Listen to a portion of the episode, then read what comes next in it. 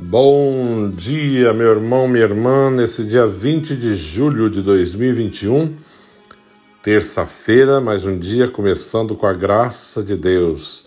Eu coloquei esse fundo musical, que é do House, que eu coloquei ontem também.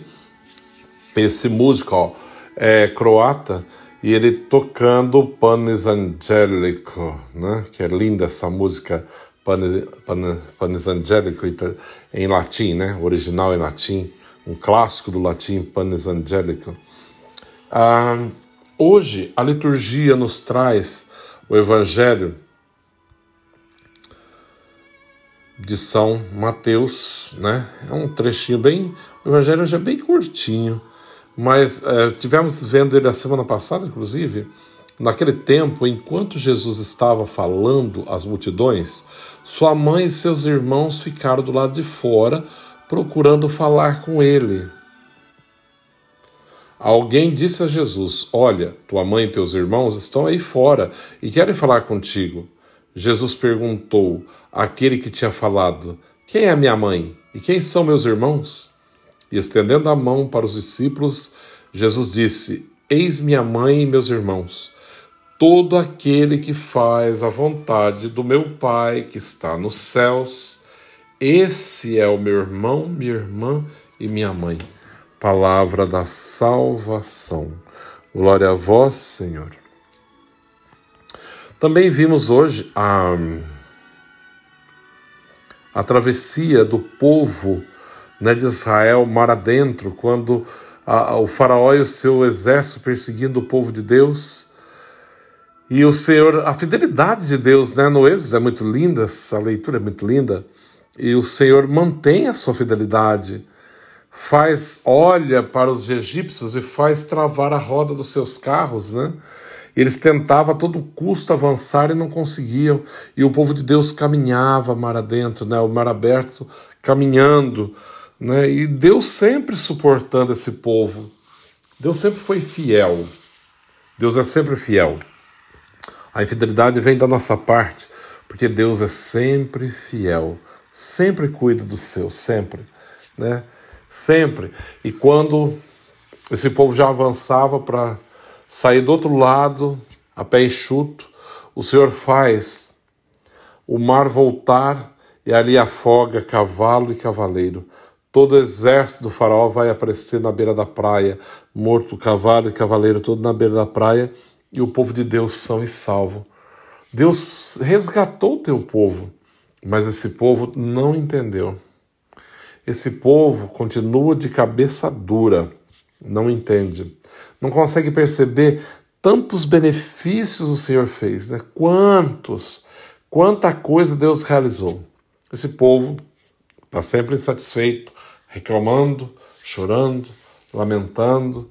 Por que, que nos tirou do lugar que nós estávamos? Tinham carne, com fartura e nesse lugar a morrer de fome, né? Porque não entenderam. Toda pessoa que não entende, não, não, não, não busca sabedoria, não entende os desígnios de Deus para a sua vida, ela faz esse tipo de coisa. Ela lamenta, ela chora, ela não consegue perceber nada, perceber a grandeza de Deus em nada. Ela só consegue achar defeito. Quando a pessoa está longe de Deus e ela não, cons não consegue entender e encontrar Deus nas coisas, tudo tem defeito, tudo está difícil, tudo é complicado. Não. A vida é maravilhosa e Deus é perfeito. Tudo que Deus faz é bom e devemos ter um coração agradecido para sempre por tudo aquilo que Deus tem realizado na nossa vida. Sempre um coração agradecido, sempre. Sempre. O evangelho é bem curto, como eu dizia, mas ele é um evangelho bem polêmico, na verdade, porque quando fala, olha, os seus irmãos. Enquanto Jesus falava, né? Alguém vem dizer para ele: olha, seus irmãos, né? A tua mãe e teus irmãos estão lá fora e querem falar contigo.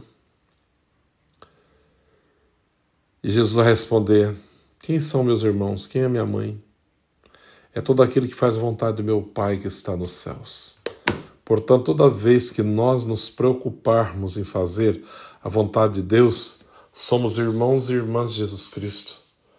Somos a sua família toda vez, somos partes integrantes da sua família toda vez que gastamos a nossa vida em fazer aquilo que agrada a Deus. Por outro lado, esse evangelho é bem crítico, assim polêmico no mundo protestante, porque é esse evangelho, evangelho que eles usam para criticar Nossa Senhora e dizer que ela teve mais filho. Não, não teve. A minha Nossa Senhora, a Virgem Maria que eu acredito, não teve e nem precisaria de tê-los, porque Deus chamou Nossa Senhora para um projeto especial. Não é igual às outras mulheres, não. Foi criado de maneira especial, totalmente diferente. Gerada sem pecado, para trazer ao mundo aquele que não tem pecado.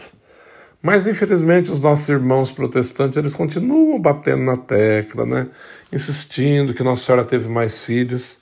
Se realmente nós conhecemos o projeto de Deus, vamos entender que não tem razão de Nossa Senhora ter tido mais filho. Não tem porquê, né? Se ela foi preparada e enviada ao mundo para gerar aquele que é o próprio Filho de Deus, para que que depois ia ser igual a todas as mulheres e ter um monte de filho, casar?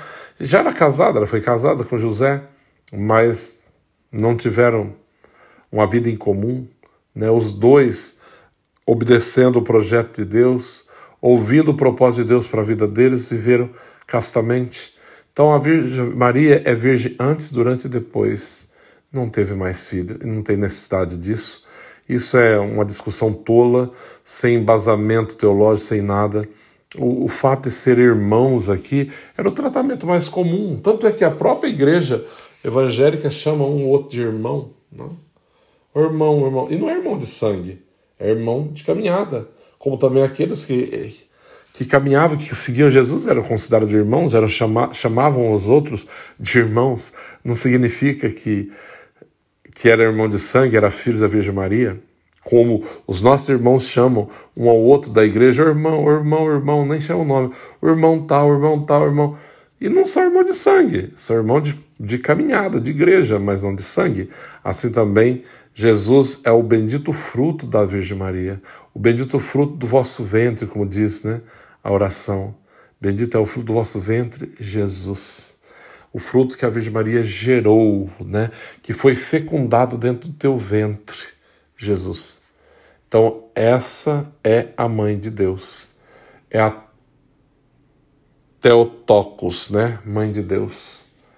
Discutido no Concílio de, de Trento, né, Teotocos Cristotocos, se era Maria, mãe de Cristo, a mãe de Deus, mas Cristo é Deus, então Teotocos, a mãe de Deus, a senhora de todas as senhoras, a mãe do céu e da terra.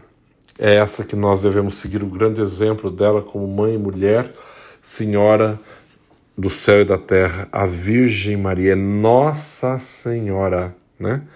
É aquela que fez em tudo a vontade de Deus. E no projeto de Deus não teria, não, nem cabe, não tem como ter preparado essa mulher dessa maneira para depois ela ter outros dez filhos, sei lá, o tanto que eles inventam por aí. Não, ela é mãe de Jesus e nossa mãe. Recebemos a filiação no próprio Filho Jesus, que nos passou do alto da cruz. Filho, eis aí a tua mulher, eis aí teu filho. Filho, eis aí a tua mãe. A partir daquele momento, João a levou para casa. Essa é a nossa certeza essa é a nossa certeza de fé. Se ela tivesse sido mais filha, a coisa mais natural do mundo era ele, Jesus ter dado para um dos seus irmãos. Olha, fulano mais novo, né, você assume a mãe agora. Não, não, não. Não, não. Ele deu para João, seu discípulo mais novinho, para cuidar da mãe deles. E assim a igreja continua. Essa é a nossa fé. Né? Maria, mãe da igreja, rogai por nós.